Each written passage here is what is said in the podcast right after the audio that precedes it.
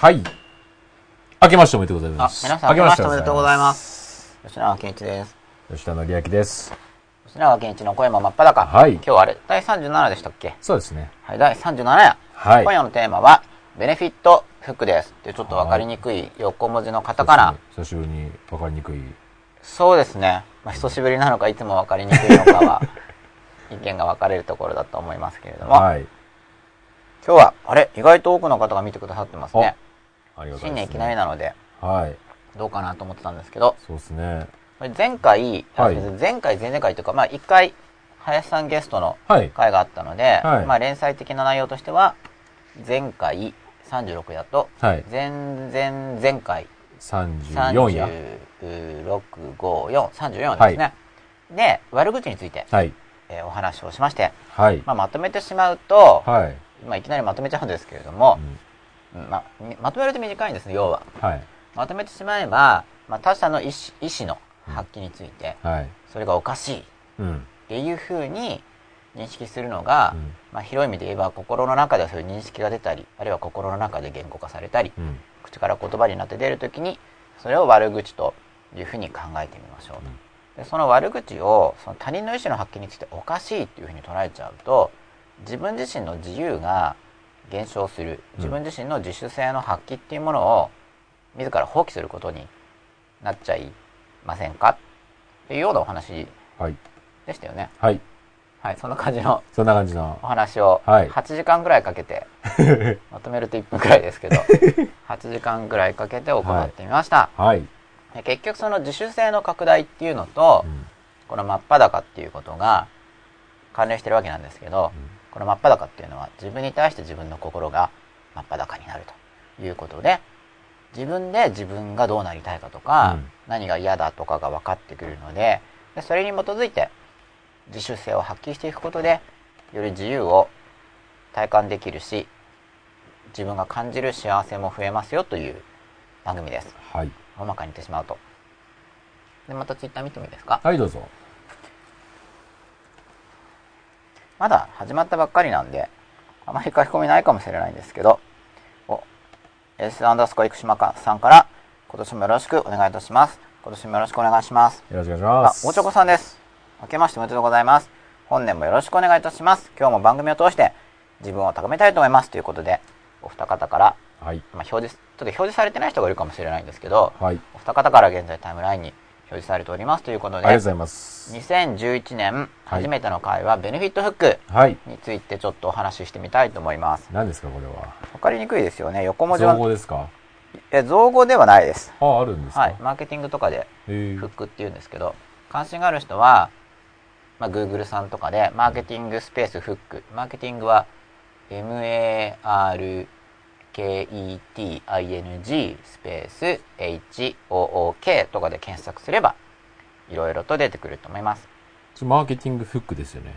まあ、単にフックってやっちゃうとフックってあの物をこうやって引っ掛けるはいはい。やつのことなんで、ベネフィットフックっていう。そのマーケティングでいうところのフックの一種に、まあ、ベネフィットでフックをかけましょうっていうのがあるんです。うん。まあ、これはここまでやってきたお話だと、マインドシェアとかにつながってるんですけれども、うんまあ、フックのとこ引っ掛けるってことなんですよね。物事が引っ掛けるフックってありますよね。で、それをマーケティングに使うっていうのは、何か心をこう引っ掛けちゃって、うんそれであのマインドシェアを取るんですよね。ずっはいはいはいはいと気にするようにしてはいはいはい。で、もちろんフックっていうのはマーケティングだけじゃなくて、うん人間関係とかでもうん使えます。はい。まあ、今日ベネフィットフックの話をしようと思ったのは、実は、まあ、これは造語ですけど、は悪口フック。前回悪口の話をしたので、はペイントを開いていいですか？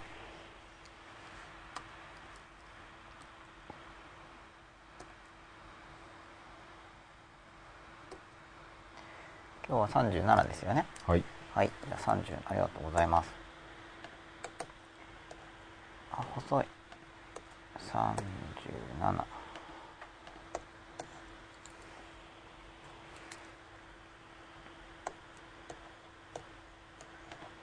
ベネフィットフック。あ、ちなみにベネフィットっていうのは、利益っていうことで、はい。まあ、ベネフィットってあの、まあ、これも、結局マーケティングっていうのは言語の中でも特に基本的にマインドシェアを取ろうとしている言葉遣いなんですよね。だから通常の人間関係で使われるうん。言葉遣いありますよね、僕と吉田さんの間でも、はあるいは吉田さんと吉田さんの周りの人でも言語でコミュニケーションをしますよい。ね、はでフックがかかるっていうのは、い。うん。基本的にそのことが心から離れなくなるはいはいはいはいはで悪口でもフックがかかるんですねい。うん。まあ自分がいて相手がいて、まあ悪口が飛んできますよねよく、はい。まあ、よくというか相手によりますけど相手から自分に悪口が飛んでくる、はい。まあ、簡単に言うと悪口なんで、うん。えー君はおかしいというメッセージが来るわけですはい。君はおかしいあるいはダメとか価値低いとかうん。そういうメッセージが来ますよねうん。はい。で悪口で自分に服がかかっちゃうっていうのは、うん。なんかその言われた悪口のことをうん。ずっとうん。気にしちゃうんですよ。なんかそういう経験ってないですか？あのー小学校とか中学生とかは、はい。まあ好きな子とかにわざと嫌なこと言ったりとか、ああ相手の気に留めさせようとするっていう、まさに悪悪口フックを悪口フックをね、使うわけですね。多分そういうことですよね。そういうことです。そううすると悪口言われた子とかが、うん。あなんか気にして。してしまう、うん。例えば吉田さんに悪口を言われると、うん。まあ、悪口でフックがかかってるから、あその吉田さんに悪口を言われたシーンとかをあうん。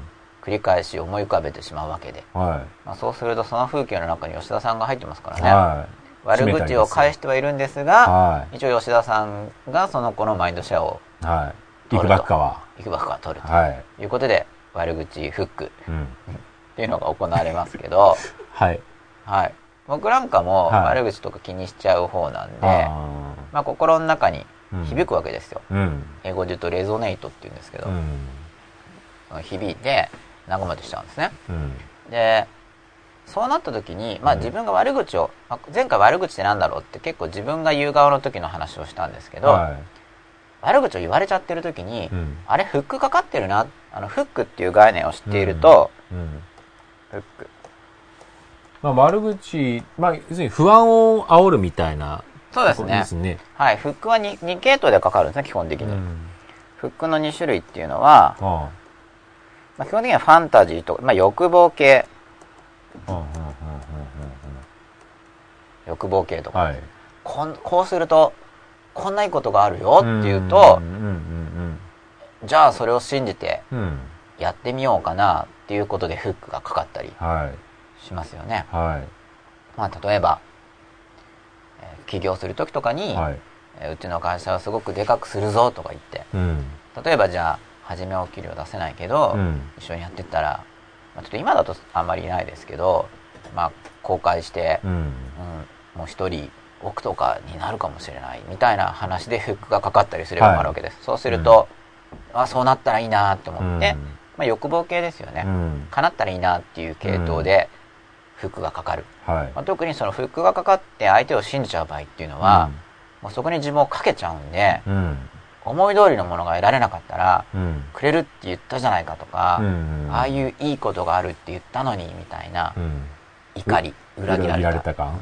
嘘つかれた？みたいなものに発展することもあるんですけど、はそこに至る前の段階ではうんフックがかかってる、い。はい。で興味深いのはダメじゃんって言って怒ってる時でもまだフックがかかりっぱなしなんですね実は多くの場合、うんまあ、理性的には無理そうかなって思ってても、ダメじゃんっていうのは、もう自分が、うん、もうは、もうほとんど、こう、言われたことに対して、期待感がね、まあ、今失ってるけれども。うん今悪口フックじゃなくて欲望フック系の話をしてますはいはいますが、はおそらくこの相手は自分の欲望や夢を叶えてくれないんじゃないだろうかと理性的に思っていてもも、フックが一回かかってしばらく経っちゃううと、ん。感情的にはうん。諦めきれない。うん。理性的には。無理だなと認識してもですよ。だからフックっていうのは非常に強力な、人間でだからフックがかかっちゃう性質を持ってるんですね。うんフックがかかってしまう心にうん。そういう性質を持ってるんで、一回フックにかかったら、もう、返しがついてるよ状態で。もうフックがかかっちゃってるからら、取り外せないんですよ。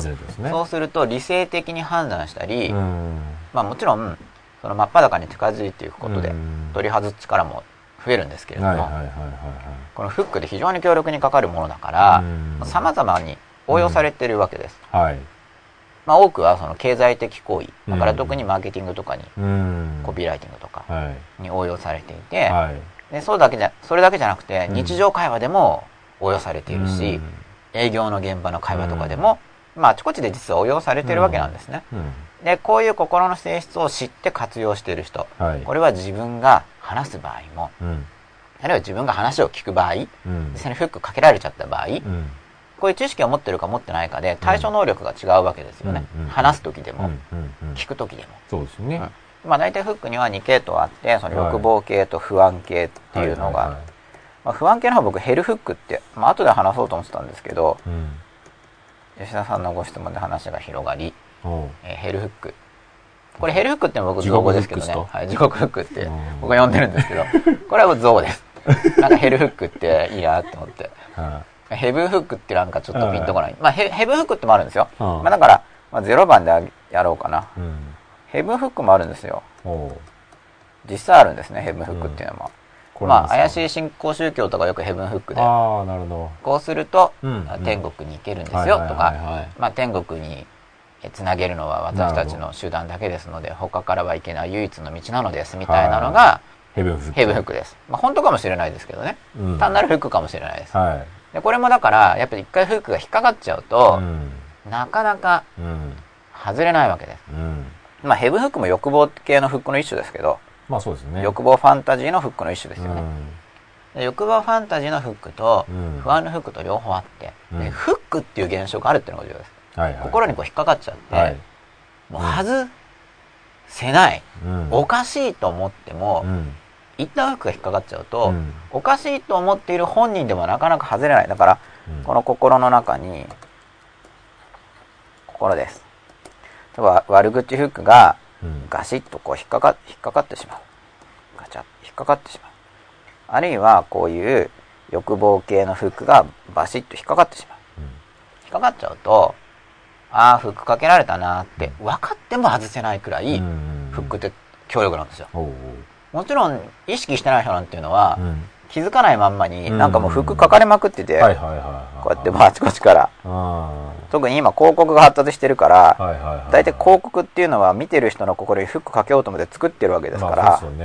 もう知らず知らず心を守らずに広告見てたりすると、まあこんなイメージですね。うん。主に広告広告や、うん。で今実あのドラマとか映画とかも多くはその広告宣伝の一環になっちゃってたりするんで、はいはいそうするとまたそういうストーリーを見るたびにバシバシ心にフックがかかって、うんまあ本当こんなイメージだと思います。現,、まあ現代人。だから割と、知識が身についたわ、みたいな状態が、はい。実は、ただ単に、フックかけられたわっていう状況が多いかもしれないですよね。うん。けど、それに、ね、そういうのって、受けてる本人は、フックかけられてる方は、多分、知識を得たとか、うん、そう思ってる人も多いと思います。そうですよね。はい。だからフックがかけられているなっていうのを自覚できるために、うん。まずマインドシェア。うん。これ何やでしたっけ？初めの頃やりましたよね。はい。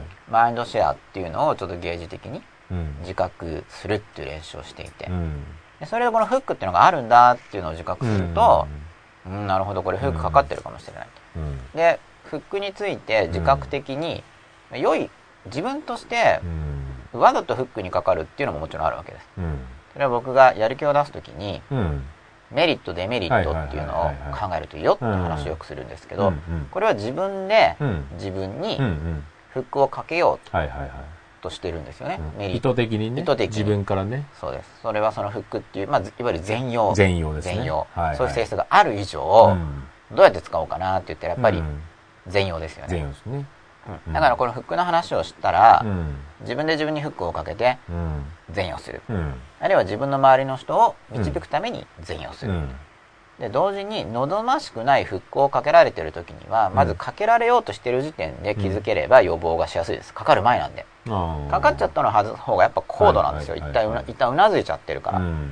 ていうところで今日はいきなり、うん。えー新年早々、はい。まあ、最近考えましょう系をあんまりやっちゃったんで、はい。ちょっとバババって言っちゃうよっていうのを やってみたんですけど、はい。まあ、フックっていう概念はい。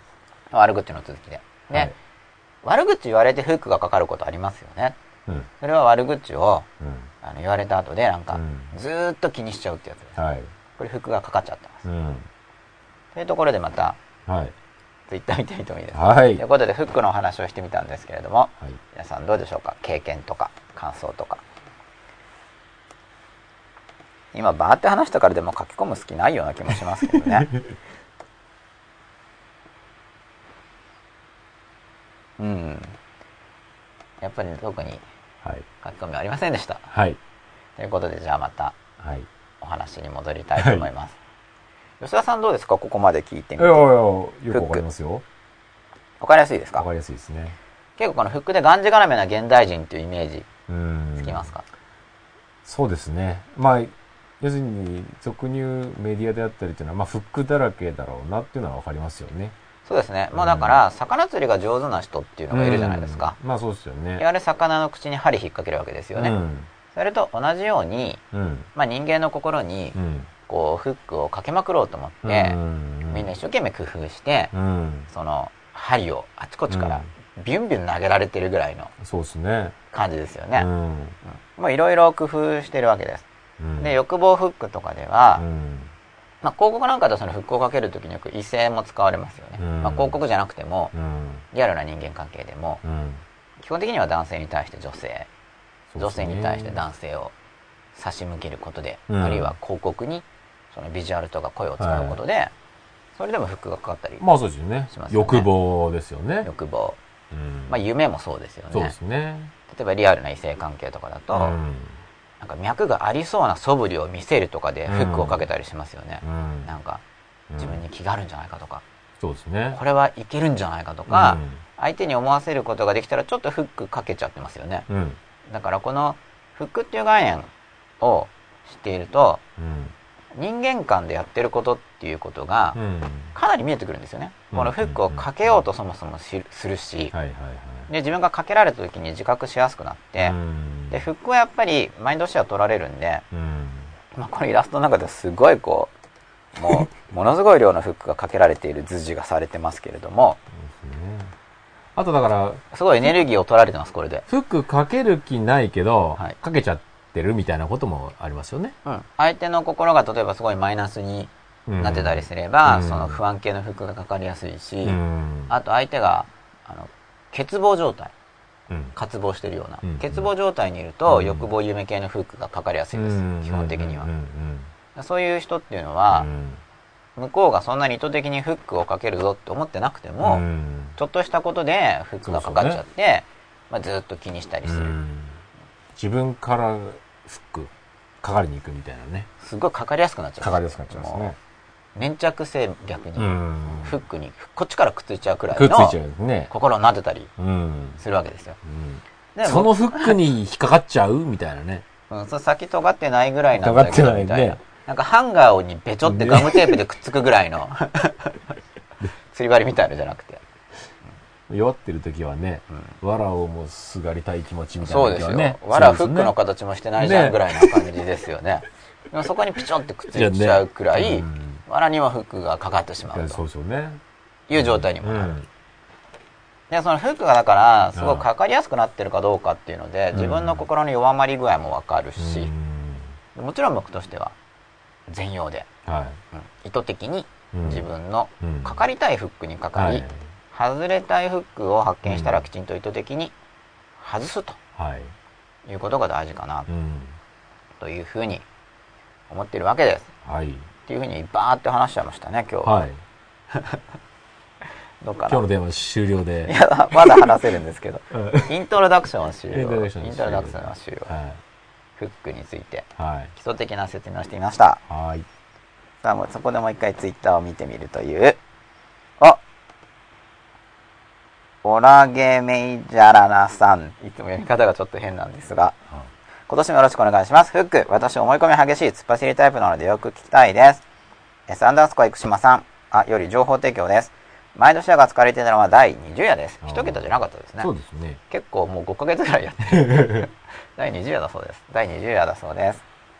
うわ、なんかこの図の人みたいになってる私っていうのがアイコアンダースコアブルーさんです。うんこれ図どういう風に解釈してるんですかね、アイコさん。聞いててくれてたのかな？これま聞いててくれてたとしたらフックかかりまくりな状況ですあ、ね。そうですね。うん。吉田さんも何か言ってください。今日僕バーって説明しちゃった。いやいや、吉田さんの話を聞きながら水を飲みたいと。思います非常にわかりやすいんじゃないですか？わかりやすいですか？はじゃあちょっと次に進みます。い。はい。37の1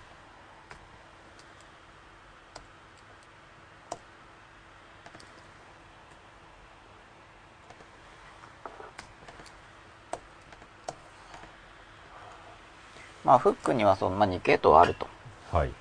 でどっちの活用法がいいですかね？その自分にかかっちゃったフックを外す系と相手にフック、まあ、相手にフックをかけるっていうのは、うん。そのマーケティングフックとかで検索すればうんいろいろ書いてあるんで、そこを勉強していただくとしてうんかけたい人はうん。基本的に自分の心を真っ裸にしていくためには、うんそのフックをかけられちゃうと、うん。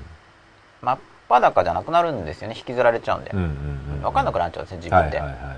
ま例えばその不安系のフックとかがかけられていると、もう不安で不安で、そっちに心が向いちゃうんで、他のこと考えられないそうですねで。他のことか要するにフックが強すぎてマインドショーをかなり取られてしまう、そうすると他のことを考えられないんで、うんっていうことを自分の心のことが分かんなくなっちゃいますよね、欲に駆られてる時もそうですよねそうですね。そればっかり考えてるんで、他のことが考えられない、うん。ううんん、だこのゆ欲望とか夢系のフックでは恋愛なんかもフックかかっちゃって。そうですね。舞い上がってる時にはもうフックかかり状態、うん。まあ、それはそれでいいんじゃないかなって思う。それはそれで常にいいと思います。まあね。全容悪用なん全で容悪用でね。全容できれば、うん。まあ、全容するためには結局そのフック以外のところのうん。自分のやりたい、まあ、真っ裸的な部うん分と、うんまあ、リンクしてないと、うんうんそもそも全容って自分にとってどっちが全容っていうのそうがですね。分かんないですかうらね、ん。確かにさっき言ったように、そのフックに自ら、ここはかかっていこうっていうね、はい状態になればね、全然いいかなと思いますけどね。そうすると全容できます、全容できますよね。だからまあ、いずれすごい真っ裸に近づいていけば、うん。フックとかがかかってない状態でうん。行きたい方向に進んでいくことができると思うんですうん。けど、うん。うん。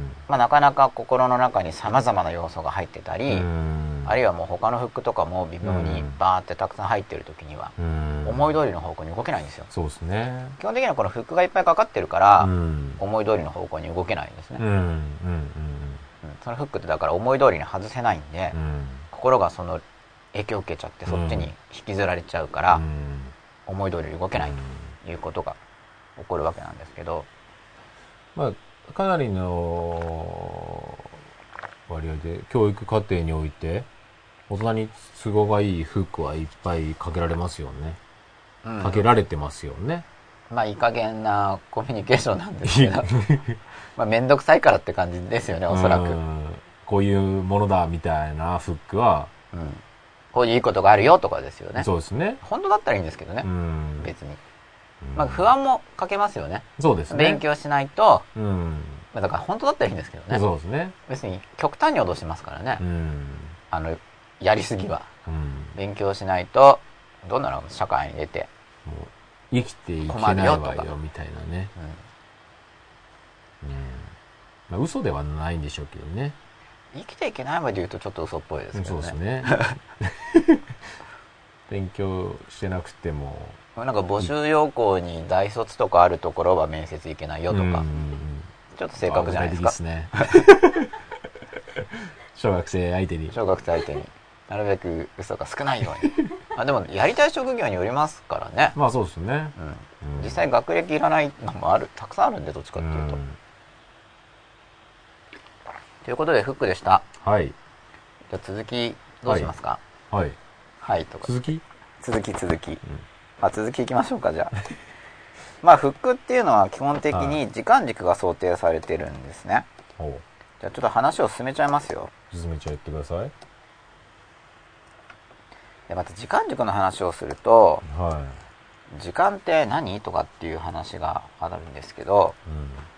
こうやって時間軸を書くとそもそも時間ってそんな直線的に進行するものなんですかっていう話題がまあはるか昔から論じられてるわけなんですけどはとりあえずそういう議論はまたうん。もしかしたら後々やるかもしれないんですけど、はひとまず過去から未来に流れる時間軸というものを想定してみます。い。はい。まあ誰も見たことはないんですけど、まうん。あ想定しやすいですよね。一応過去から未来の時間軸って。はよく英語の時制とかでもうんこういうのを書いて説明しい。ます。はい。ここはまあ深く考えすぎず、うん。よくある普通のじ普通のっていうかふ時間的感覚っていうよりは、まあ、よくある時間の図示だと思っていただければいいと思います。はい。これ時間軸的な時間の捉え方自体がそもそもいいのかっていうのは結構じ議論がやっぱりできるところだと思うんですけど、はいまあ、時間論はまた後の機会に。はい。でフックっていうのは通常今の自分に対してその未来にその不安とか不安っていうか、まあ、良い出来事ですよねいわば欲望系だったら未来に良い出来事やうん。悪い出来事を想定してはい。未来にこっち未来です、うん。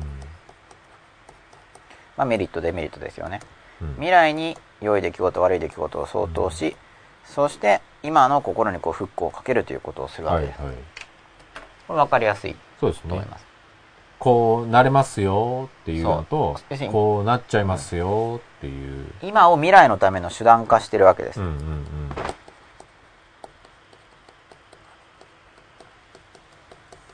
今を未来のための手段と見る、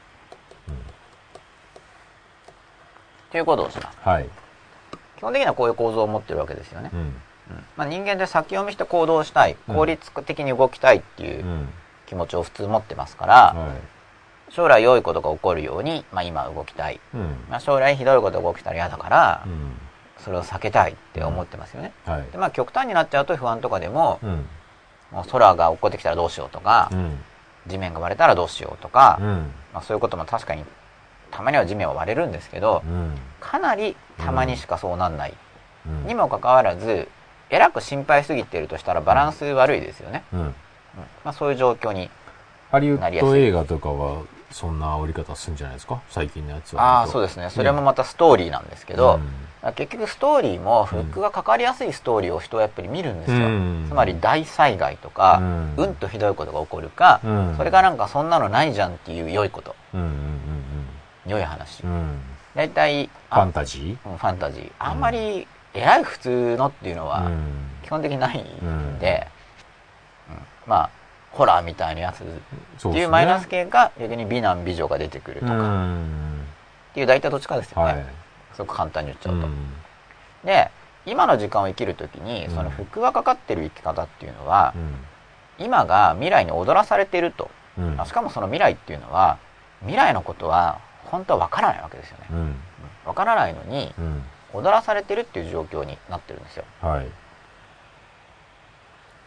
ここまでいいでしょうか、いいですよまあ、それでさっきストーリーの話が出たんで、はい。また吉田さんの話でストーリーも後々言おうと思ってたんですけどストーリーでもこのフックがかかっちゃって、うん。ストーリーがすごいのはう、ん。嘘ついてることにならないんですよね。うんフィクションだから。うん。別に。うん。つまありあなたはこうすればこういういいことがありますよって言ってたらうん嘘じゃんっうんうんて突っ込まれる可能性があありますよね、うんうん。でも初めからフィクションとしてストーリーを語ってるんで、うん。うんところがフィク上手な人はフィクションとして語りつつうん。それをストーリーを聞いたり見てる人の心に、うん。その人の日々の生活にうん。変化を与えるようなフックをかけることが可能なんですね、うん。ところがうん。もともとフィクションですっていうことでうん。ストーリーで語ってるだけなんで、うん。そこで文句言われてもでもフィクションなのにっていう逃げが打てるわけです、そうですね。うん、いうことで広く使われてます現在では。そうですね。フィクションだけどうん。2030年とかはい。ね結構こう番宣ですか？あそうですね。結構ねうん。こまあ、例えばそこでなんかひどいことがあるとかって話を聞けばううん。不安になる人もいるわけですよね、うん絶対にそうですよね。うん。まあフィクションなんですけどね。うん。っていう、うん。まあ、例えばホラー映画とかを見れば、うん。例えばそれが人のいない館とかの話だったらう、ん。なんかそういうところに入るのってうん。怖いなーって。うんなったりしますよね、単なるフィクションなんですけど、うん。そうですつまりフィクションのストーリーを聞いても、うん。現実の日々の生活うにん。影響を与えてしまううん。フックをもらっちゃうんですよね。ね。なんでこれを上手に使うと、うん。だってフィクションなんだからっていう逃げを打ちつつ、うん。人々に影響を与えることがうん。可能になるという、うんうんうん。うんそうですね。そう。普通に因果関係で語っちゃうと、うん。嘘じゃんっていうツッコミが出ますから、うんけど、うん。フィクションですからっていう、うん。言ってるじゃんと。はっきりフィクションって言って作るのにり物ですよって言ってるじゃない。うん、それを本気にしないでよ。はそっちじゃない。そうそうそういうふうに できるわけです。うん。仮にそういう効果を計算して作っている作り手であっても、うん。うん。まあ、だからストーリー見るときにはうん警戒した方がいいんですけどね、そうですね。はい、フィクションのストーリー見てもうん。実際影響を受けちゃうんで。より巧妙にできてる部分はありますよね。そうですね、まあ、どんどんどんどん巧妙に巧妙に進化してきますから、進化してますもんね。まあ、作り手が進化しているのにつれて受け手も進化していかないと、うん。まあ踊らされて、そうですね。はい、あんまりハッピーじゃないことになるかもしれません、うでこの時間軸の話を出したのは、うん。まあ、今が未来の手段となるっていう時にうん一応現代社会ではほそれの何が悪いのっていうぐらいの勢いだったりするんですよ。今が未来の手段化し今が未来の手段化してますよねってちょっと批判的なコンテキストで文脈で。はい。ちょっとそれって問題じゃないですかっていうふうに問題提起をしようと思って、うん。現在が未来のためのうん。手段になっちゃってますよねって言った時に、はえ何がいけないの？みたいなくいらい、うん。現在の手段化というのが、うん。あまりにも当たり前になってきてしまっている昨今なわけだと思います、それはどうですか？最近そうですよね。そうですね。それはすむしろその方がいいくらい、うん。将来のために、うん。うん。そんなことを考えて何になんの？みたいな。そんなことっていうのは。そういう。それは騙されてていいじゃないと、ああ今が手段化してて問題あるの？みたいな感じ、うんうん。でただ今が手段化してしまうと、うん。まあ、この手段化にもうん。レベルっていうか段階がありますけど、うん。手段化、うん、だから手段化って言いつつ当然現在に目的自体も感じてればうん。手段でありながら目的であれば、うん。虚しくならないんですけど、うん。本当に単なる手段化してると、うん。辛くなってできなくもなってっちゃうんですよね。うんうんつまりフックはかかるんですけれどうん。も、フックだけだと動けない。うん。エネルギーを吸われてしまって、うんだからフックがかかりすぎている現代人は、うん。フックだらけになってしまうと、うん。逆に動けないっていうくらいフックがかかっちゃってる。つまり手段化が進行しすぎてて、うん。逆にもう動けなくなっちゃってると。逆にだからフックがないと動けないみたいな状態になっちゃうでしょうねなない場合にはまた別の要するにより真っ裸であればきっと動けると思うんですけれども、うん。ないままだとまた動けないと思います、ですよね。やっぱ適量があるわけですよね、うん。まあでもそうだな。まあし自分で気づいてないフックにはいっぱいかかってるんだろうなっていう気がしますけどね。そうですね。う、ん。でもちろん今日はうんそれを自覚していきましょうっていうお話をこれからするし、うん。まあ、すでに今までもやってるんですけど、それを自覚していけば心のエネルギーの漏れが減るんで、選んでいけばいいんですよ、あの自覚しないままにどんどんどんどんエネルギーを取られちゃうから、そのフックを探す時にはっていう話をじゃあちょっとやってるんですけど、とりあえず、とりあえずその今のはい。現在が手段化してるっていうことをちょっと今指摘してみましたはい。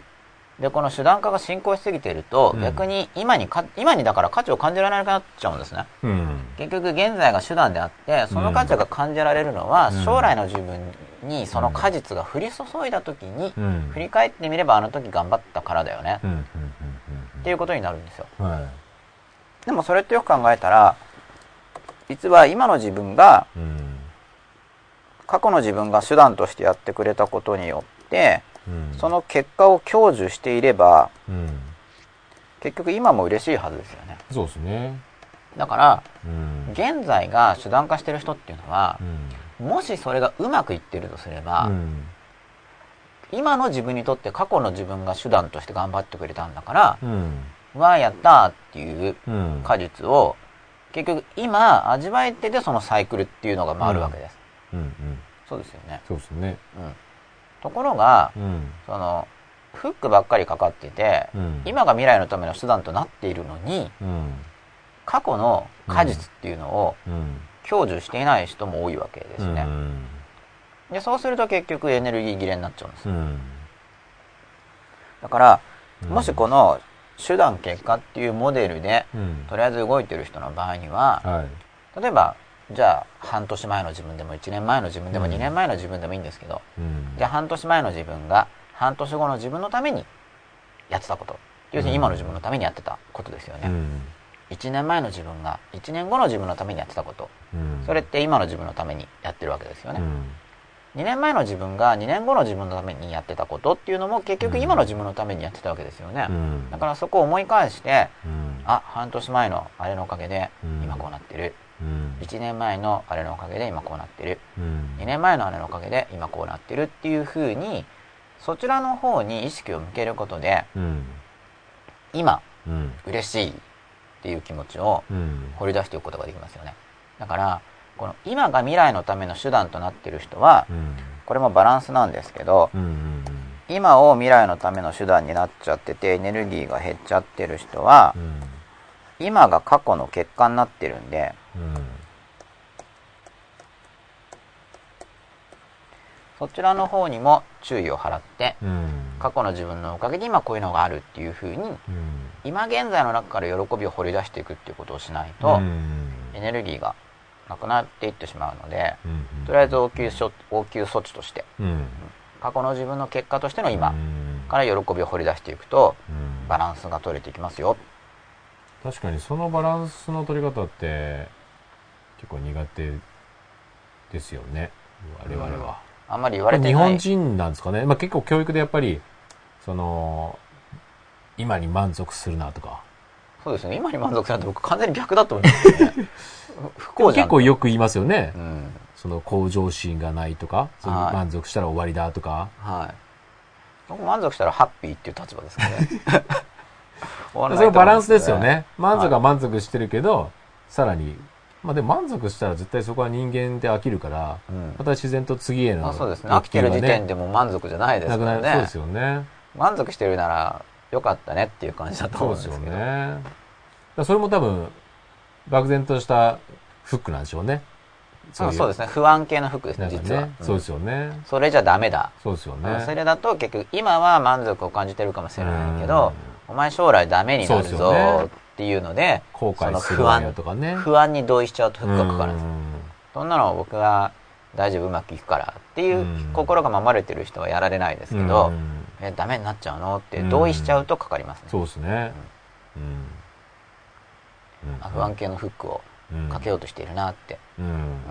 まあ思ったら、まあ基本的には、まあ無視したらいいなと僕は思いますけど、要するにコントロールコントロールが減っちゃうんで、コントロールでもだからもう多分幼少時代にフックかかってるパターンが多いんじゃないですか？このパターンは。まあ多いです。僕自身も持ってます。うん。今でも幼少時の影響はね引きずってるんで、ですよね。はい、それがガシーってはまっちゃいますからね、子供の時には。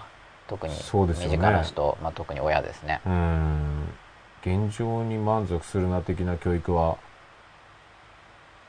僕らの時代は結構主流ですもんね。うん、現状に徹底的に満足しろみたいな教育はあんまり行われてないですよね。ですようんね。僕はもう、まあ、可能だったうら、ん現在にもうとにかく徹底的に満足しまくれば幸せになると思うんですけど、うんとにかく現在を徹底して満足して、まあ、感謝ってそういうことだと思うんですよ、うん満足っていうよりは感謝って方が分かりやすいと思うんですけど、うんうんうんもう現在に徹底的に満足してありがたいなっていうそうですよね。でもよく高校生ぐらいだとそういうあるじゃないですか。今が楽しけりゃいいみたいな話と。ああただその今が楽しければいいっていう人が言う時に、うん結構漠然と将来の不安感を感じているニュアンスがありますよねその今が楽しければいいってなるほどねいいって。なったのに、はいはいはいはいはい。なんか将来はね。もう、悪くなりそうな予感がなんか漂ってませんか？確かに。今が楽しければそうですよね。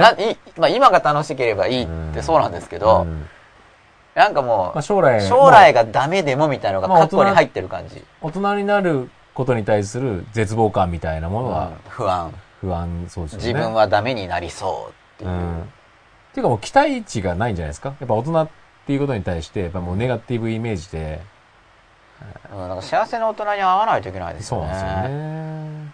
会わないといけないというか、まあ、ああったら簡単に変わりやすいですうん、ね。うん。それは重要ですよね。うんそうしないとなんかニュアンスがわからないんで、なんかダメになっていくのかなって思っちゃいますよね。うんで今が楽しければすごいいいし、うん来年は今よりもっと楽しいからもっといいし、みたいなうん感じですよね。5年後はきっともっと楽しいし、10年後はもっともっとそうですよね。楽しいんだろうな、進化していけばそうなるんじゃないかなっていう。それを徹底的にやってれば幸せな人生ですよね間違いなくね。そうです。今も幸せで。うん。で今、結局、今幸せっていうのを本当に徹底してずっと続けられれうば、ん。まあ今って未来には、うん。そ結局今ですからね。ね。将来になった時点では。うん。ってことは結局今を充実させていけばうん。いいじゃんっていう。そうですよね。今がこう水平移動してるようなもんですもんね未来ってね。そうです。だから実は心の使い方としては、うん。今を未来のための手段と見るときに、うんこの、まあ、良い出来事っていうのであれば、あ良い出来事に向かうことによる期待感っていうものをしっかりと感じる。あうんまあ、期待感とかワクワクって言われるもんですよね。うんうん良い出来事が、まあ、今が未来のための手段、単に手段となっているだけだとうんう、ん供給がないんですよ。はいはいはいはい手段だから。うんじゃあどうやって供給すればいいかっていうと、うん今期待感を感じちゃうんですよね。うんうんそっか、そんな良くなるんだ。うんうん今期待感を感じることができる。そうすると、これ今が未来のための手段となっているような感じなんですけど、もう一周して帰ってきちゃって、うんうんうんいや、そんな良くなっちゃうんだっていうと、うん。今期待できてるんですね。うんうん今が良くなる。うんで、同じように未来の悪い出来事っていうのからは何が供給されるかっていうと、うん。実は安心感が供給されるんですよね。未来の悪い出来事だから不安じゃないかと思うかもしれないんですけど、うん。いやその悪い出来事に対してもう自分はこういう備えができてるからって思うとこう安心感が出てくる。うん。逆に、うん。うん、だから未来の良い出来事のための今なんかやってる期待感を感じ。うん。で将来の悪い出来事に対しては準備してるから安心感を感じ。うん。で過去の自分がやってくれたおかげで今の生活が安定していて、うん。そして夢も叶っているということから喜びを感じっていうふうにやると、うん時間軸上の過去とうん。未来から自分の今の心にこう喜びが入ってきますよね、はいはいはいまあ、ここまで進展するとうん。そのフックの先でうん。今に幸せを降り注ぐことがうん。できるようになりうん。さらに現在自分自身がやってることに価値を感じることで、今俺頑張ってるね今いいことやってるねっていうことで今の行為から今の喜びをこう作ることができると、うんうんうんこうなってくるとだいぶ今が満ちてきますよね、そうですね。ん。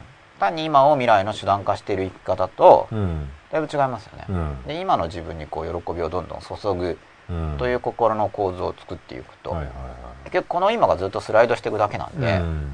なんかいいな、ね。いい感じだなって、うん。うん。なってエネルギーがこう盛りにくくなって今がこう、今のエネルギーが充実してくる。うん。っていうのを考えるといいと思うんですけど、うんというところでまた少し話を進めてみました。はい。どうですか吉田さん？いやいいじゃないですか。どうですか。ツイッター見ていいですか？はい。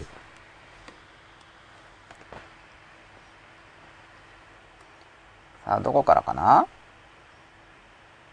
ミキオアンダースコアマルベさん明けましておめでとうございます。お久しぶりです。復習がてら参加します。ブランクあっても大丈夫かな？明けましておめでとうございます。ありがとうございます。はい。ブランクあっても全然大丈夫だと思います、まあ、今日初めて見てる方もはい。いらっしゃるかどうかわからないですがきっといらっしゃるんじゃないかなと思います、まあ、全然大丈夫ですよね。全然大丈夫ですよ。うん。まあ、これブランクない人は相当熱心です。どっちかっていうと。ありがたいですけど。はい。はいえ聞いてますよ。わら。なんで聞いてるって気も持たれたんだろう。わら。アイコアンダースコアブルーさん。これは単にいじってるだけですよね、はい。うん。まあ、たくさん参加してるんで、まあ、ちょっと僕の側が許されるかなって思っていじってるってことで許されなかったらごめんなさい。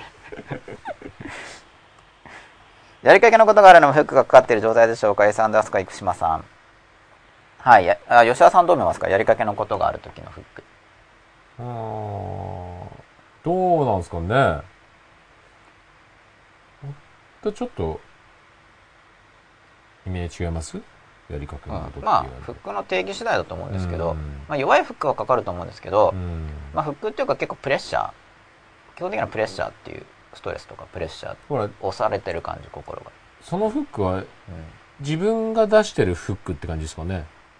うん、うん、フックっていうほどじゃないんだけど重しがこううん上からかぶさってるようで、うん。そこでガシって心にくなんかもう接着してるっていう感じじゃないうんと思うんで、こう重し、まあ、エネルギーの漏れ方の一種だと思います、やりかけのことがあると、と。なるほどね。まあ、やりかけのことをなくしましょうって僕ずっと言ってるんで、うん。うんやらなきゃやらなきゃやらなきゃって思ってるとエネルギーが漏れちゃううんんで、うん。まあしやらなきゃって思う代わりにうん。将来やろうリストに将来やるぞっていうリストに移して。で今はこれっていうふうにやっちゃうのがコツうんだと思います。やらなきゃと思ってるとストレスかかりますか？らなるほど。はい。今よく感じるために過去を使うっていいですね。ミキオンダースコア真鍋さん。はいいいと思います。もう未来も過去も今を良くする。今の気持ちをこう盛り上げるために使うとアイコアンダースコアブルースさんが面白いと受けてます。はい。何かな、何を受けたんでしょうか？オラゲメイジャーアナさん、うん、なんだか今我慢した方が早くに行け遠くに行けるみたいな感覚があります、まあ、これでだからうん。今我慢することからその将来うん。遠くに行けるぞっていうことで結局今の期待感っていうのを作り出すっていう、今の期待感っていうのが上がればうん。全然ハッピーだと思います、うん。今が犠牲になってないんで、そうですね。はい、手段になる時にうん。犠牲にするのではなくうん。だから今充実してるんですよ。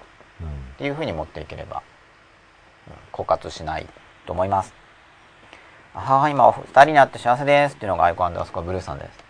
だいぶ盛り上がってきましたね。はい。ありがたいです。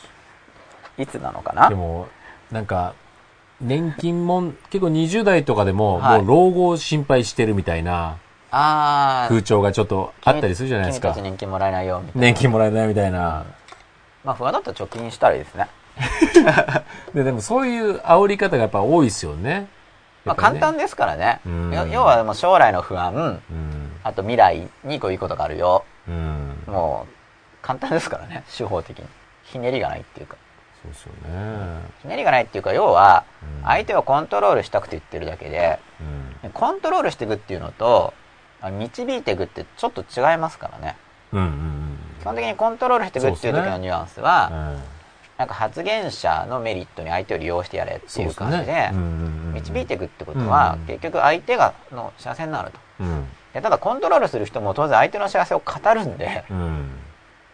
そういう言い方をしますよねうん。まあ嘘ついてるわけですけどあうん。る意味、うん。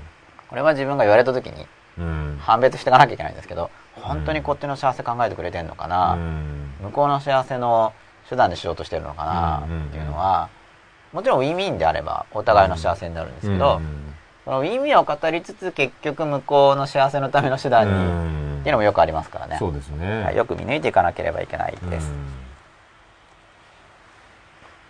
さてさて。うんはい。じゃあまた続きに行きたいと思います。サクサクいきますね。はい。373さてじゃあこのフックっていう概念を知った結果はい。自分の心。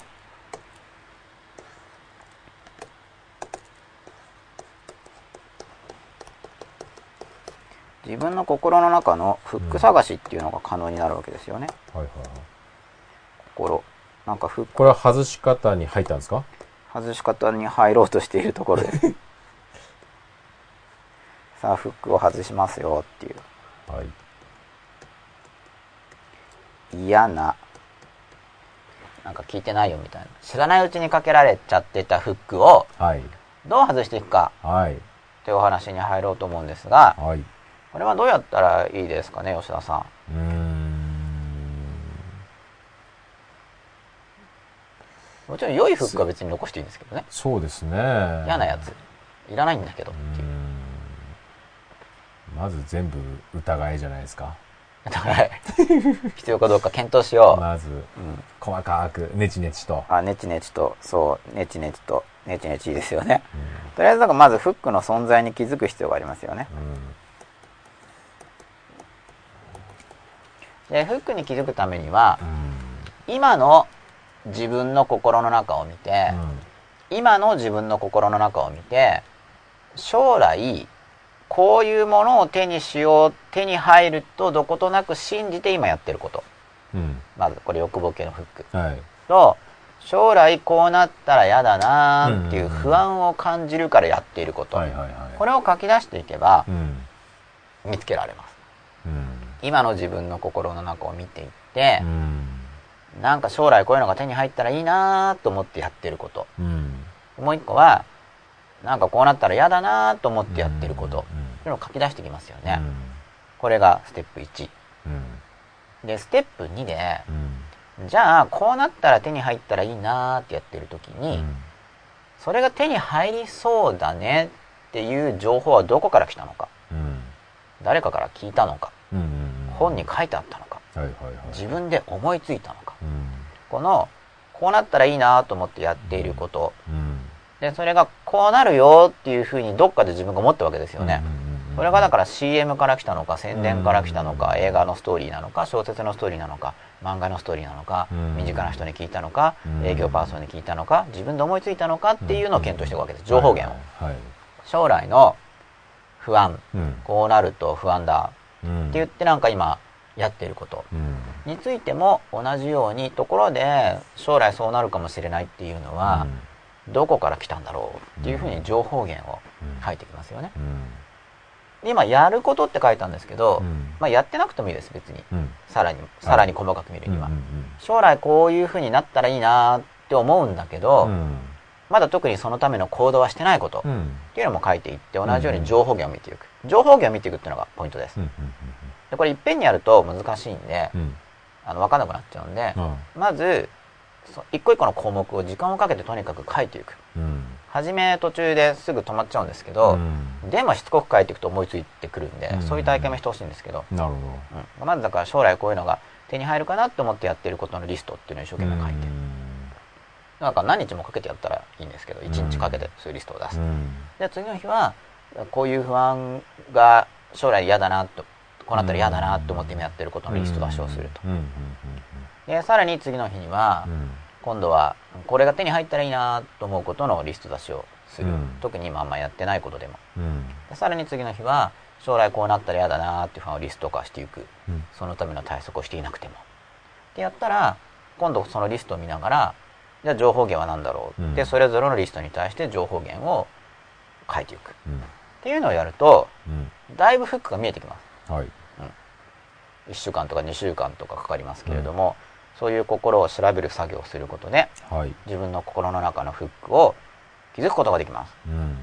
ということで気づくことができました。はい。まあ1週間以上かかっちゃうんですけどね今の4日4日でやっちゃうと 結構かかりますよね。まああのり情報源出す方が早いんで、うん。4種類のリストは時間かけて出した後で、うん。情報源はもうバシバシバシって思い出して、書いていけば。うん。でその情報源をあれ？これどっから来たのかなーって考えてる間に、無自覚的にうん。自分に入り込ま込んでしまっているフックに気づけるんですようん。うん。うん。それをそういう作業をするで、まず自分のよ欲望と不安の整理にもなりますよね。になります、ね。はいでまあフックがかかっていると、うん。まあそこで自分はそれを気にしてマインドシェアを取られ、まあ、マインドシェアとかの概念も使えるんで、うんマインドシェアを取られているなもちろんフックに気づくときに、うん。エネルギーの漏れから気づける時もあります、まあ、さっきのはタイトルからリスト出しするっていうのをやったんですけど、うん。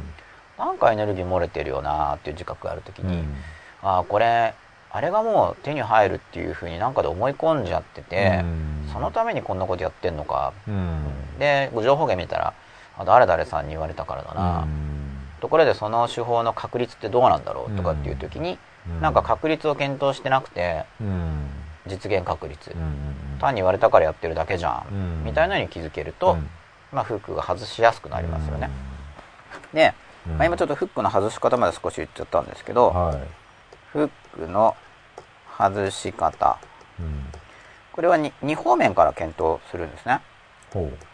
一つ目がその将来の内容。つまりうん。その手に入れたいものにしてもそもそもそれ本当にいいものなのかな？うん。自分にとってうんその将来の夢みたいなやつ欲望とかうん。それが叶うとしてどれくらいいいものなのかな？うんっていうふうにその将来の内容側の再検討ですよね、うん。まあ、不安の方もうん。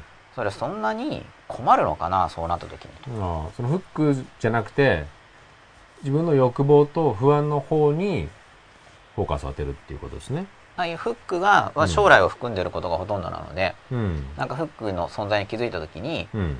そのフックは将来へのうん欲,、欲望将来こういうのが叶うよっていうことでかかってたり、うん。将来の不安からフックがかかってくるんでうん。その将来の内容の妥当性を検討する検討した結果やっぱり欲しいとか、うん。やっぱそれは確かにうんよそうなったら良くないっていうふうにうん。妥当であるっていうものと、うん。まあ、特にそれいらないんじゃないとか、うん。まあそれはそんなに不安に思わなくてもいいんじゃないのみたいに、うんうん妥当じゃないものに分類されるわけです、うんその将来の内容そのもの自体が、うん。うん。そういう検討を行うで妥当なものについては、うん。さらにその現在行っている手段の検討も行います実際に、うんあそれ手に入ったらいいよねってうん自分が納得したフックうん。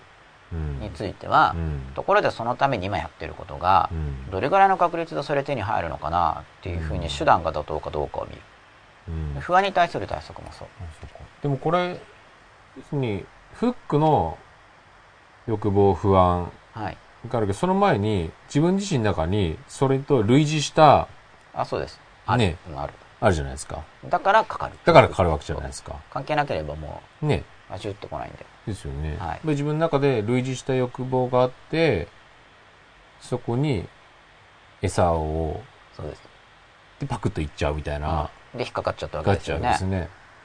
で、でその見つめるのは、はいその元々あった自分の欲望。フックフック優先っていう話です、はい。なんでかっていうとフックの方が不自由であることが多いんで、うん。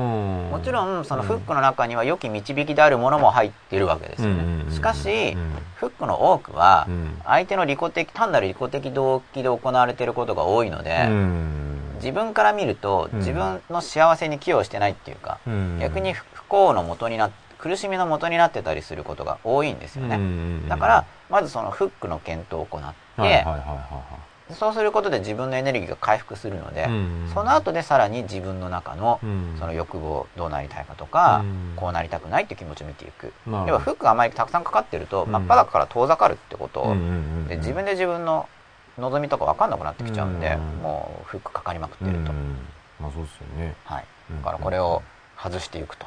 なるほで外すためには気づきど。うん。気づいた後で検討する。うん。っていうこれで結構外せます、うん。あのしっかりリスト出しをして、うん。そもそもリスト出しもうん。やりにくいはずなんで、うん。まあ、フックのかけ方が上手な人はあの検討自体をさせないような内容を同時に入れてきますからね、うん。これやったら、どれぐらいフックにかかってるんですかね？いや大量だと思いますよ。やったんですか吉永さん一回。一回とかはいよくやりますけど、あはあ、どうですか？かかってますか？かかってますね。今でもかかってるし今でもリアルタイムにかかってるし、まあ、意識的にかけられてるものもあるんですけど、まずテスト的に引っ掛けられて、ん。でちょっとまあ基本的にその将来のことと今の行動がセットになってるんで。まあちょっとやってみて、うん。まあ、手段の妥当性っていうのが、うん。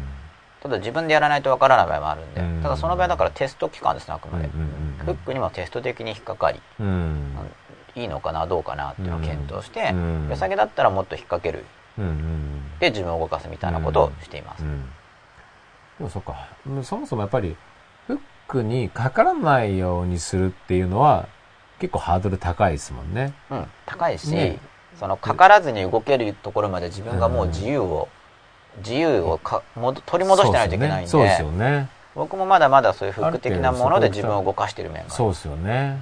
うんうん将来的には必要なくなる予定なんですけど、うん一応うん僕の人生計画とし。ては、そんな自分で自分を引きずらのことをうん。しなくても、うん。幸せに向かって歩いていける自分作りをやろうとしてるんですけど、まだその自由を十分自由が僕自身に返ってきてないんで、うん。つまりコントロールされてる要素が多々あるために、別のコントロールで対抗していきたい方に行くってい。いううん。アプローチを現状ではまだ取ってます、うん前よりはマシなんですけど、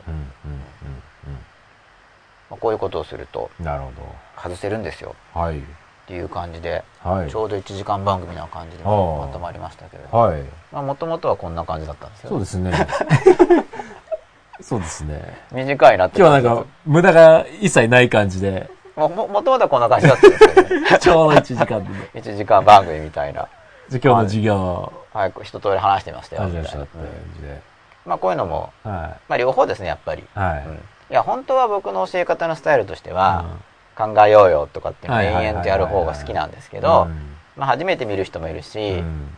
大変じゃないですか、はまあ、大変だから進化が早いと僕は思ってるんですけどね、はい、ちょっとまたツイッター見てみてもいいですか、はい。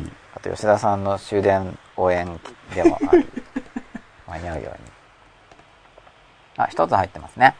クリスタル 555GK さん。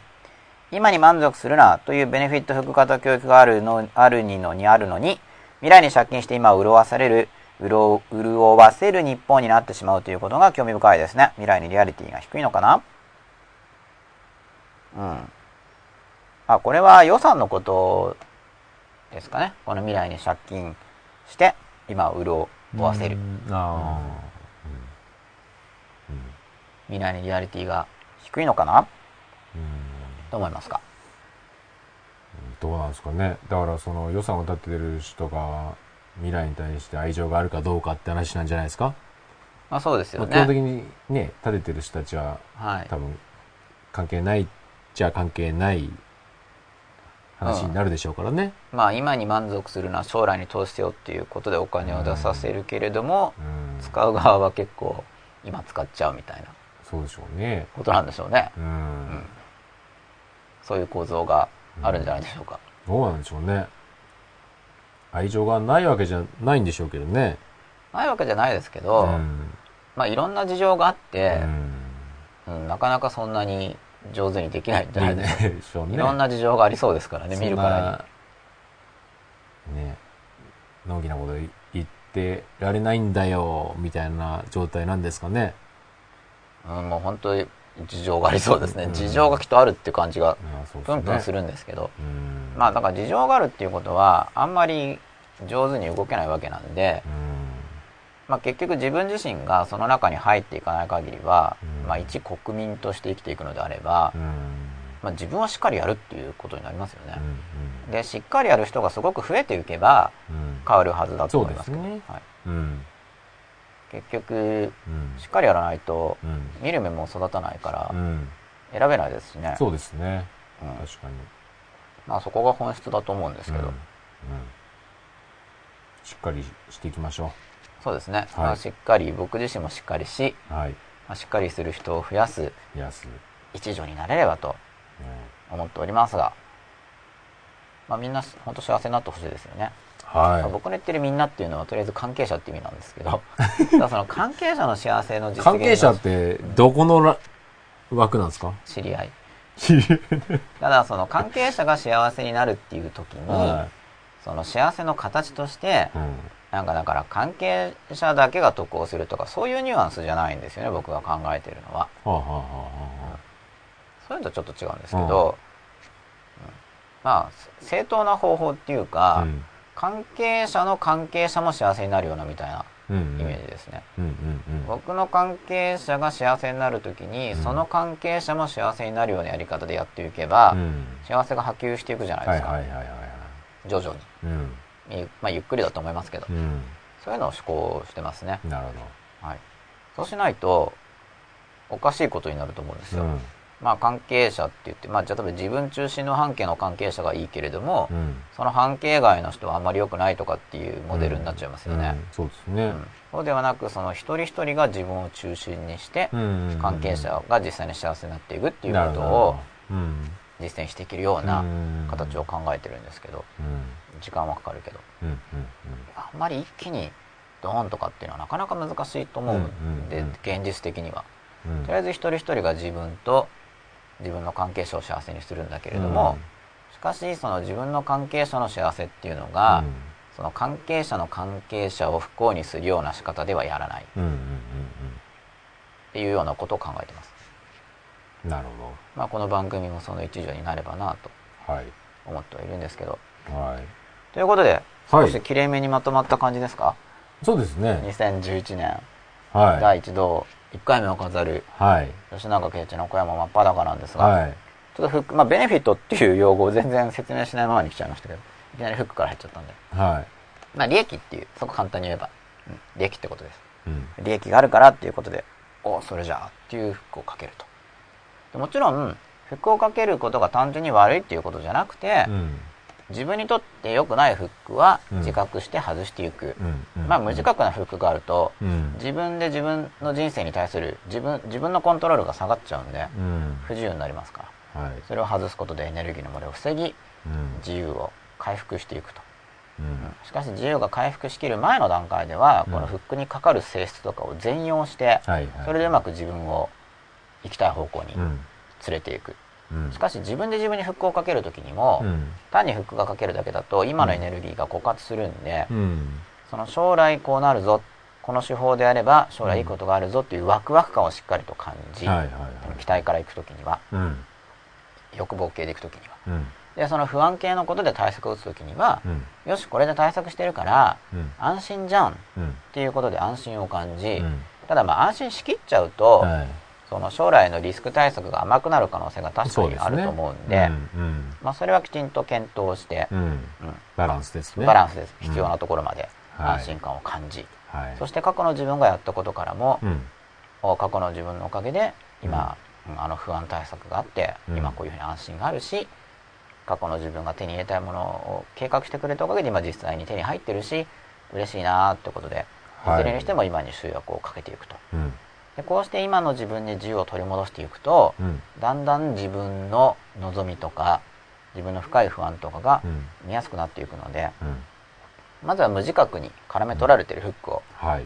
外していきましょうと。はい。ということで具体的なステップも本格的にやりたい人向けの、まあ、僕はしょっちゅう書き出し書き出し言ってますが、うん本格的にやりたい人向けの書き出しステップをはい。紹介してみました書き出しは本当いろんなことに効果的だと思います、うんということで一通りお話できたんですけどどうでしょうか吉田さん、はい。基本的に僕はなんかなんか話があるとどうでしょうか吉田さんって言って吉田さんに振ることにしていますでその間に非常にいいじゃないですか。いいですか？はい。わかりやすかったと思いますよ。わかりやすかったですか？はい。じゃあ今日はそういう感じではい。来週もまた、えっとはい水曜日の午後10時くらいからですか？はい。はい、来週もまた10時くらいからお送りいたしますので、はい。よかったらぜひ来週も見てください。はい。あと、この内容がいいと思ってくれた人はぜひ、えー推薦していただけると、見やすいんで今日は、み いつもより短いですからね。うんなんかそうですねそう1時間くらいで見れて、そうですね結構いいよみたいな感じで、そうですね。はい、進めていただけると助かります。はい。アーカイブでアーカイブで。はもう動画さえ、動画が見れる回線の太さがあれば、い。無料で見れますので、はい。よかったらぜひお勧めしてください。はい。ということで今日は、はい。小山真っ裸第37夜、はい。ベネフィットフックについてお送りいたしました。はい。いいですか、これで。はい。はい。皆さんどうもありがとうございました。ありがとうございました明けましておめでとうございます。